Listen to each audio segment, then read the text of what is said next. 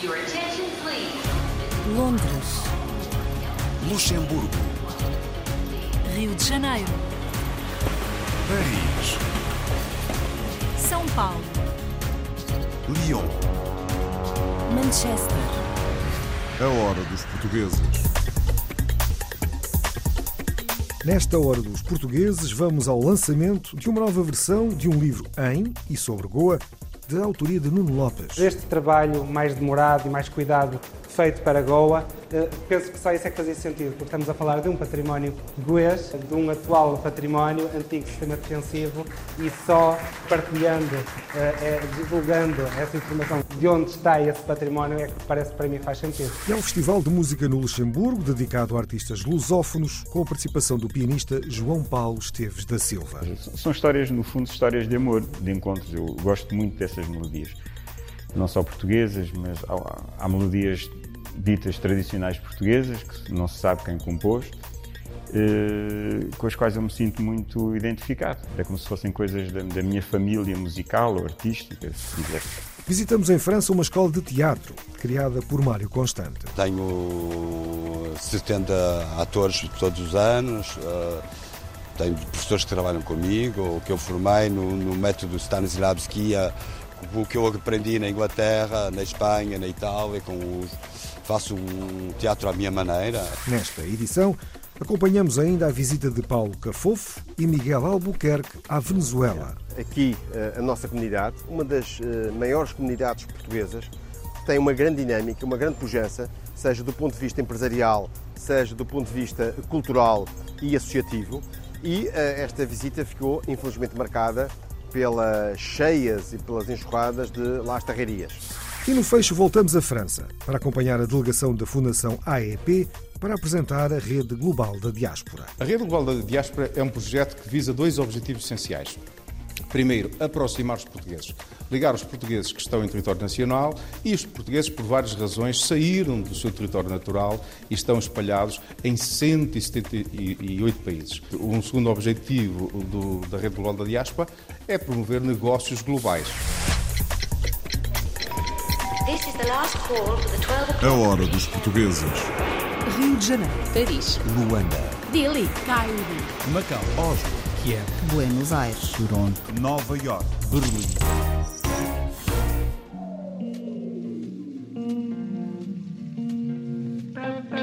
Como é hábito, ouvimos também a música que nos chega das comunidades portuguesas. E voltamos a Raquel Martins, uma jovem artista do Porto que aos 17 anos se mudou para Londres com o propósito de estudar guitarra. Tem um single fresquinho, novinho, chama-se Mountains. I tried to move a mountain. I tried to feel the.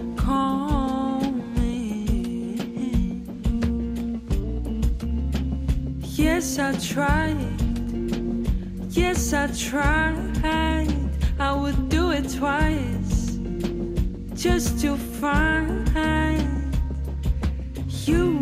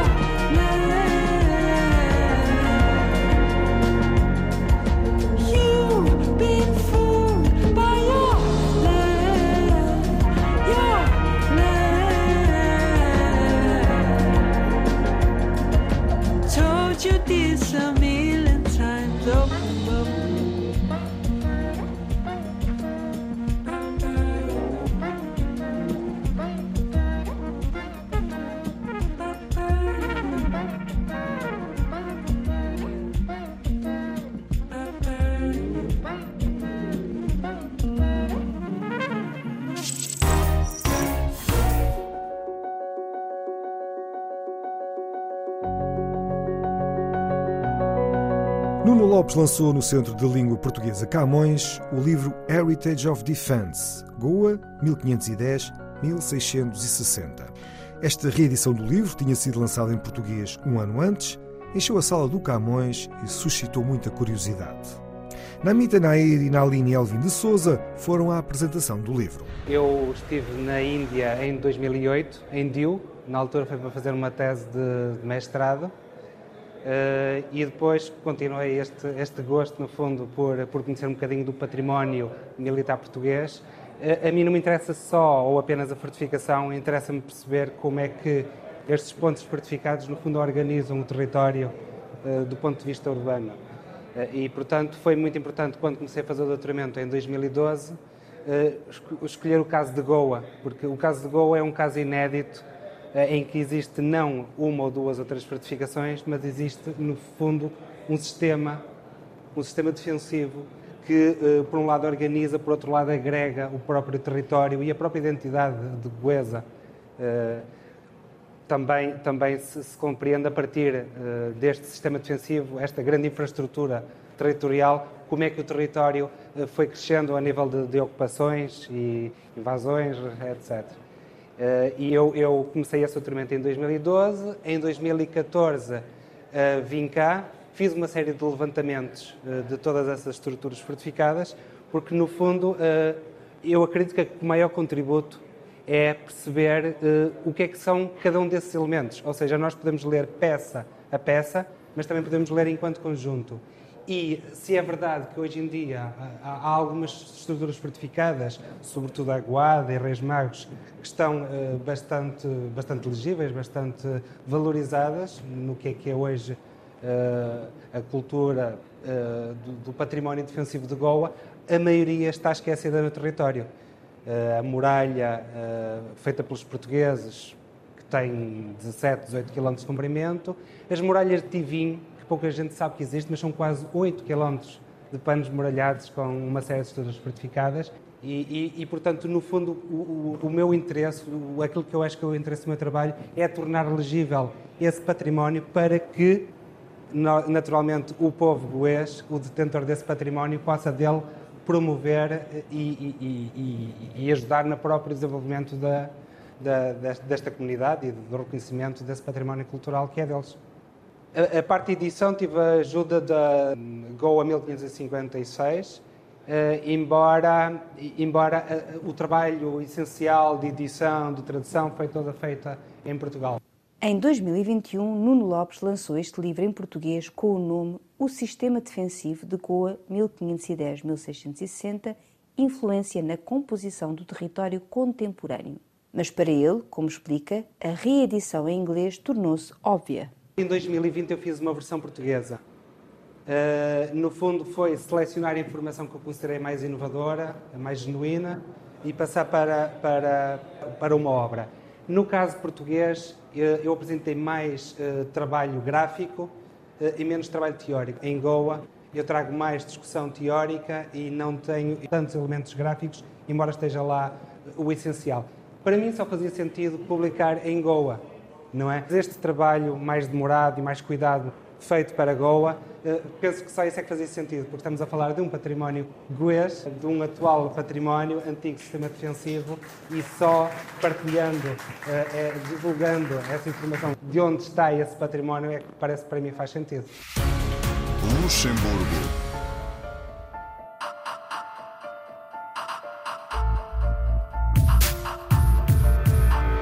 Desde 2016 que a sala de concertos Grande Duquesa Josephine Charlotte, mais conhecida como Philharmonie, promove a realização de um festival de música dedicado aos artistas da lusofonia. A edição de 2022 contou com a atuação de um virtuoso português ao piano, João Paulo Esteves da Silva. A reportagem com Marco António Ribeiro, Paulo Coglin e Dani Verden.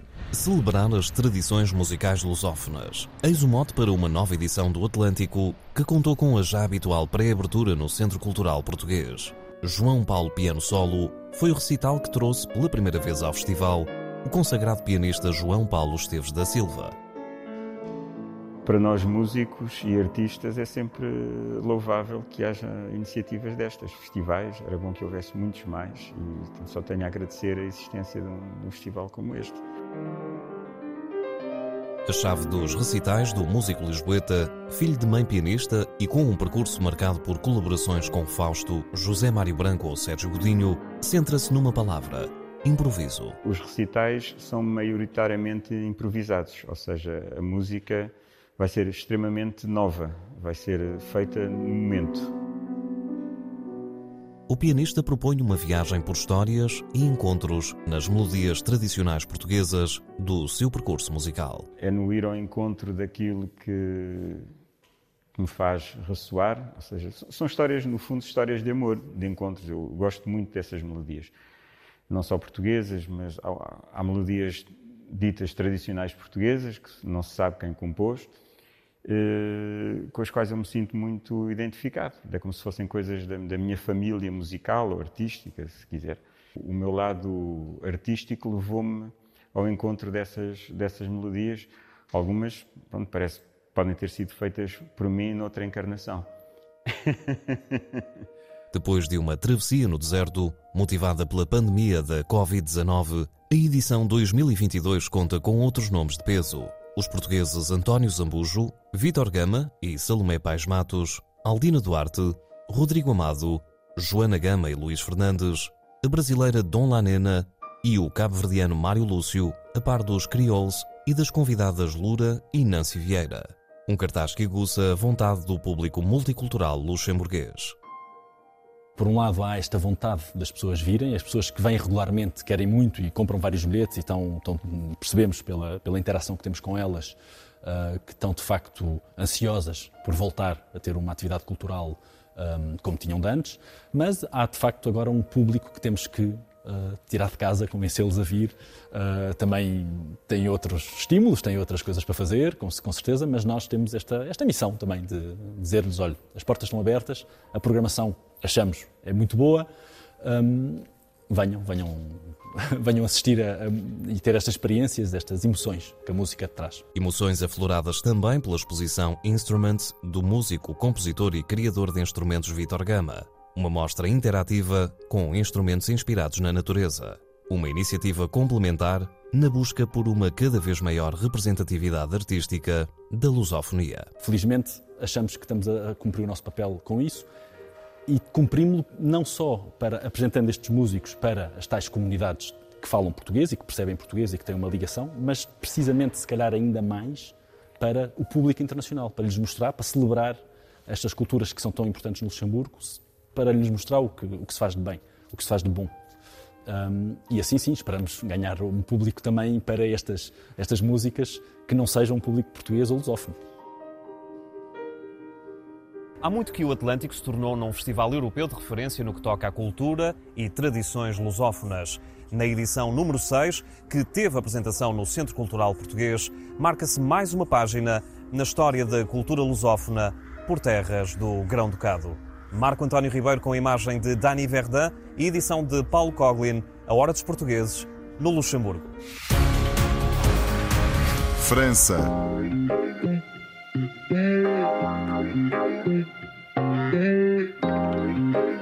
Começou a fazer teatro na companhia Seiva Trupe e depois no TEP, Teatro Experimental do Porto.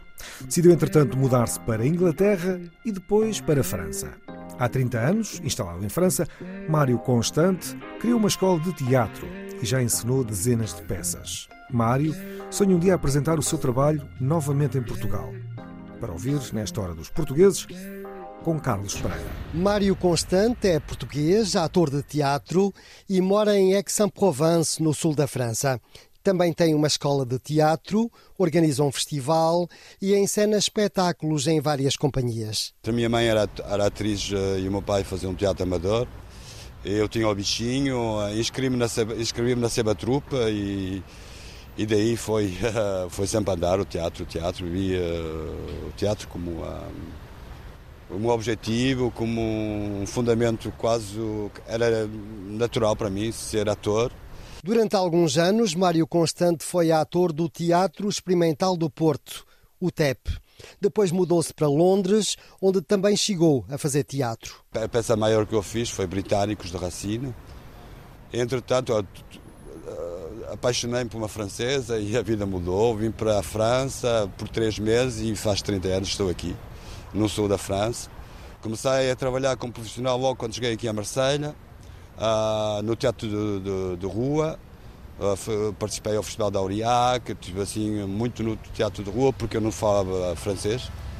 Uh, e, e, depois foi muito complicado, ter um, um, espaço muito grande sem fazer teatro porque precisava de, de comer. Hein? Entretanto, a paixão do teatro mantém-se e decidiu criar uma escola de teatro em Aix-en-Provence. Tenho 70 atores todos os anos, uh, tenho professores que trabalham comigo, o que eu formei no, no método Stanislavski, o que eu aprendi na Inglaterra, na Espanha, na Itália, com os, faço um teatro à minha maneira, é, que para agora está a funcionar, porque uh, sou um bocado já conhecido na região, uh, na região não só Marselha, mas na região para cá vou a muitos festivais, sou convidado a muitos festivais com espetáculos diferentes. O modelo de negócio da Escola de Teatro de Mário Constante é simples: produzir espetáculos com os alunos e fazê-los circular pela região. A cultura aqui, eh, bom, não, vou me queixar, mas eh, os subsídios são muito, muito raros e muito difíceis a, a ter. Donc eu faço a minha escola com o dinheiro do, dos, do, dos espetáculos e que, que vão, vão dando e, uh, e, as, e, o pagamento das propinas dos alunos. Mais recentemente, Mário Constante criou um festival de teatro num dos bairros de Aix-en-Provence. Se queixar que as pessoas não vêm ao teatro é baixar os braços. Queixar-se não sabe nada, tem que se agir. E é isso que eu faço depois daqui a uns anos que, que eu faço, quer dizer, eu luto para que as pessoas venham e que em vez de estar a ver a televisão ou ir a, a, ao, jogo de futebol, que venham fazer teatro. E as pessoas que vêm fazer do teatro, depois vão ao teatro. E, e quanto mais, por isso o meu trabalho, muito, muito nas escolas, nos colégios, eu vou a falar, vou mostrar, faço exercícios, às vezes gratuitamente, benevolamente, unicamente, porque é importante que, uh, que essa que, a reflexão, uh, o, teatro não é só o espetáculo, é mais que o espetáculo, é, é também uh, o, o, saber vibra, vibra não sei como é, já não sei, o português falha-me.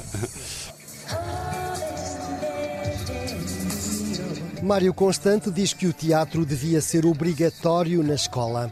Se o fosse, a sociedade seria certamente mais justa e mais solidária as misturas de classe, as diferenças, e isso eu acho que é magnífico.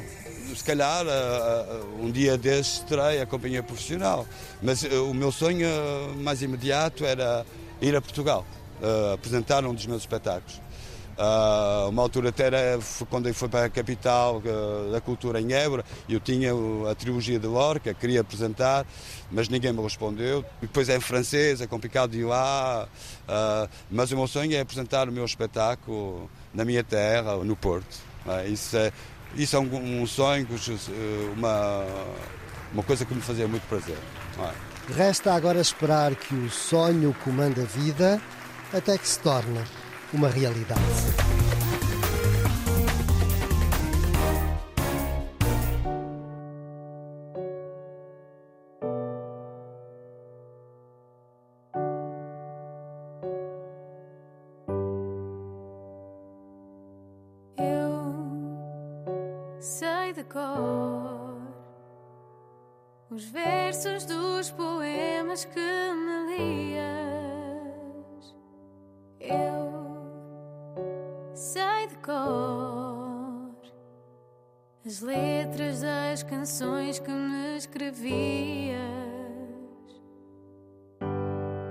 Por tudo sem razão e por nada, mas agora. Desconheço essa emoção e digo então: Quem me dera voltar atrás no tempo, eu sei. Tudo está de pernas para o ar e nós o que queremos é voltar ao calor dos abraços, ao conforto e aos sorrisos que nos fazem pensar que tudo vai voltar.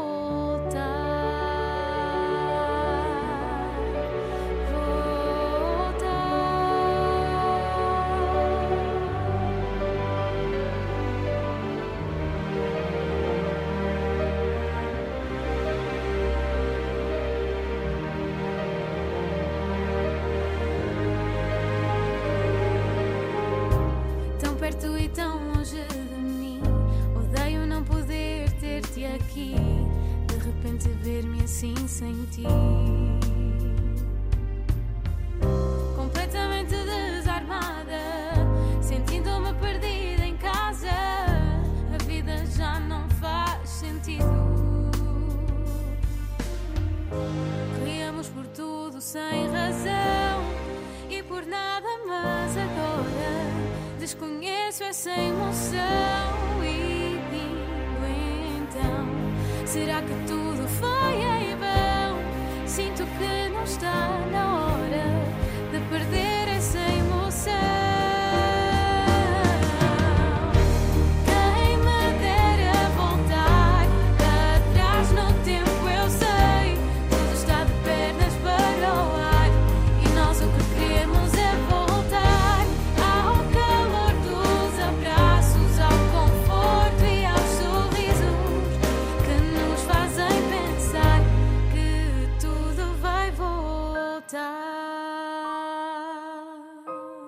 Voltar, tema que acabamos de ouvir, marcou a estreia em disco em 2021 de Filipa Bidarra, uma jovem cantora portuguesa da Covilhã que estuda teatro musical em Londres.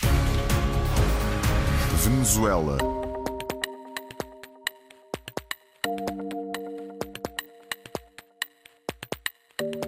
Era uma visita há muito tempo aguardada, considerando o número de madeirenses emigrados na Venezuela. O secretário de Estado das Comunidades, Paulo Cafofo, e o presidente do Governo Regional da Madeira, Miguel Albuquerque, visitaram aquele país, constatando que existe alguma melhoria da situação dos portugueses que mantêm a esperança em dias melhores. Um trabalho de Filipe Gouveia Lenis Gavidia. O secretário de Estado das Comunidades Portuguesas, Paulo Cafofo, e o presidente do Governo Regional da Madeira, Miguel Albuquerque, estiveram recentemente na Venezuela. A visita permitiu fazer uma atualização sobre o sentimento da comunidade lusa local, que apesar da crise, vê agora sinais de uma melhoria da situação económica. Aqui, eh, a nossa comunidade, uma das eh, maiores comunidades portuguesas, tem uma grande dinâmica, uma grande pujança, seja do ponto de vista empresarial, seja do ponto de vista cultural e associativo. E eh, esta visita ficou, infelizmente, marcada pelas cheias e pelas enxurradas de Las. Nós temos tido aqui eh, um papel importante, e digo nós, os, eh, os serviços consulares, mas também a Embaixada Portuguesa, num acompanhamento próximo e direto, que foi feito desde a primeira hora, para que estas pessoas não se sentissem sós nem abandonadas. Está a ser feito um levantamento exaustivo.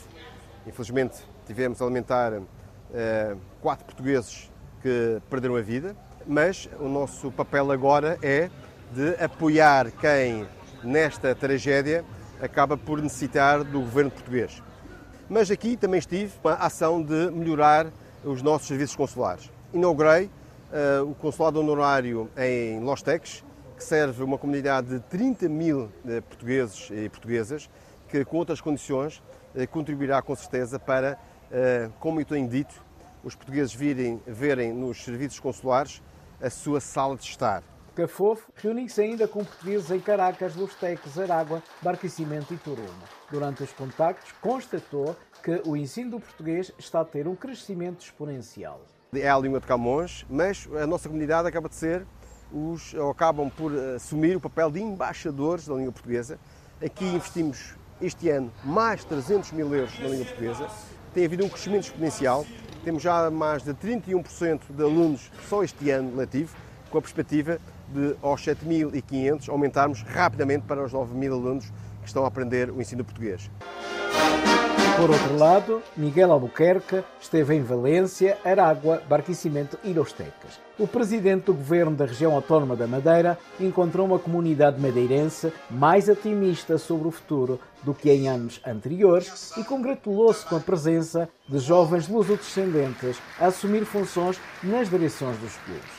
Acho que a Venezuela, neste momento, pela constatação, a constatação é que os nossos empresários, os nossos concidadãos aqui residentes estão mais otimistas, há uma maior estabilização e há um retorno do investimento, as pessoas estão mais otimistas e mais seguras relativamente a anos anteriores e acho que há todas as condições para que o nosso país restabeleça com uma maior dinâmica nas relações entre a Venezuela e Portugal. Acho também que é necessário aproveitar esta oportunidade no sentido de reforçar as operações aéreas entre Portugal e a Venezuela, designadamente estabelecendo, como no passado, uma paragem da TAP, sobretudo a TAP, uma paragem, um voo para a Madeira. Acho que os clubes fizeram algo muito inteligente, que foi dotarem as suas infraestruturas de quadras desportivas, eh, porque isso atrai os jovens. Aquela ideia do clube antigo só se jogava a dar às cartas, esses clubes vão desaparecendo, mas sendo centros de prática desportiva cultural, com os grupos folclóricos, com as dinâmicas ligadas à arte, eh, ao desporto, ao futebol, tudo, tudo isso faz com que as famílias vão ao clube e os jovens continuam a frequentar o clube. Portanto, há uma renovação de gerações, sobretudo nesses clubes. França.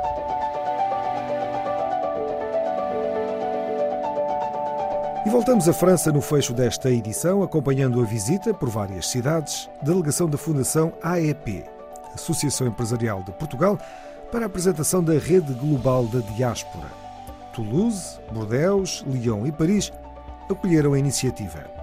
As apresentações foram organizadas em colaboração com a delegação da AICEP, em Paris, com os postos consulares e com as associações empresariais franco-portuguesas.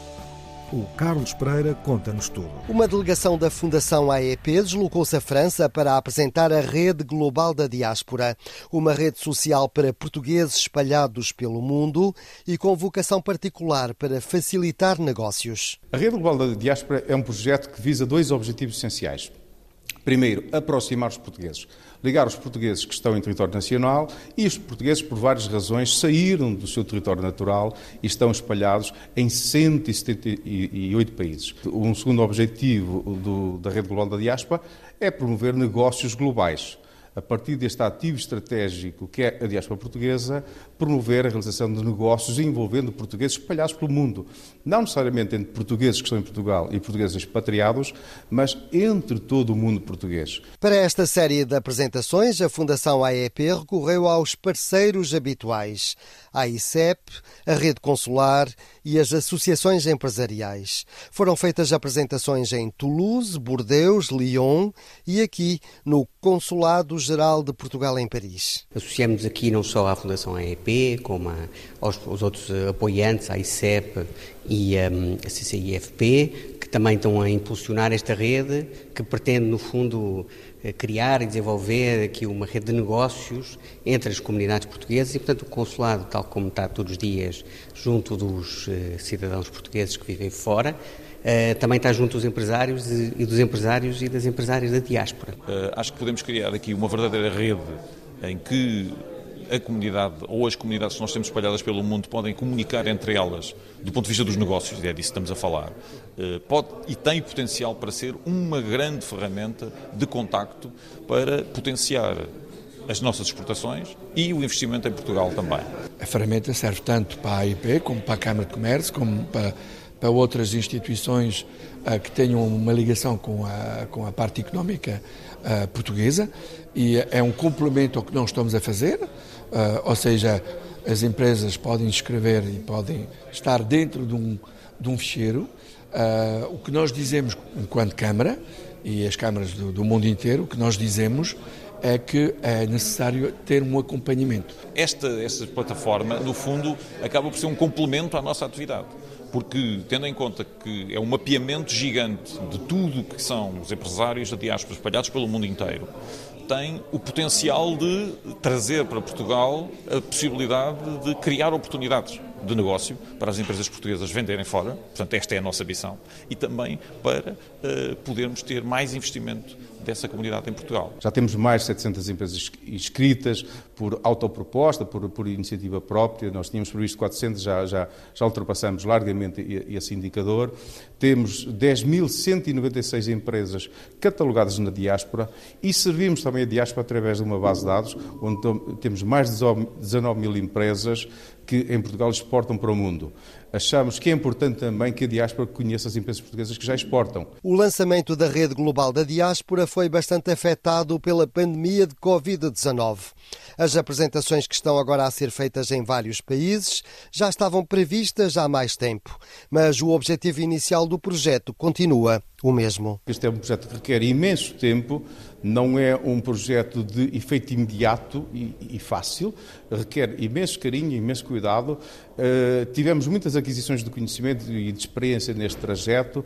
Achamos que é importante tratar melhor a nossa diáspora intercontinental. Há aí um ativo muito interessante, sobretudo na perspectiva de investimento uh, da diáspora em Portugal. Achamos também que é importante gerir uma nova imigração muito mais qualificada, muito mais orientada para o mundo global. Eh, estamos, eh, enfim, a reunir um conjunto de, de base de conhecimento para gerir talento português no mundo. A Fundação AEP promete continuar a desenvolver a rede global da diáspora e espera que, pouco a pouco, tanto os portugueses residentes no estrangeiro como os empresários se inscrevam gratuitamente na plataforma.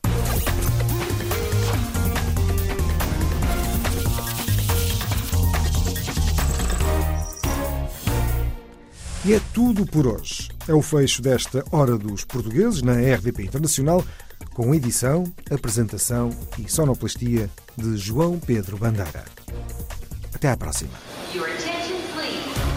Londres. Luxemburgo. Rio de Janeiro. Paris. São Paulo. Lyon. Manchester. A hora dos portugueses.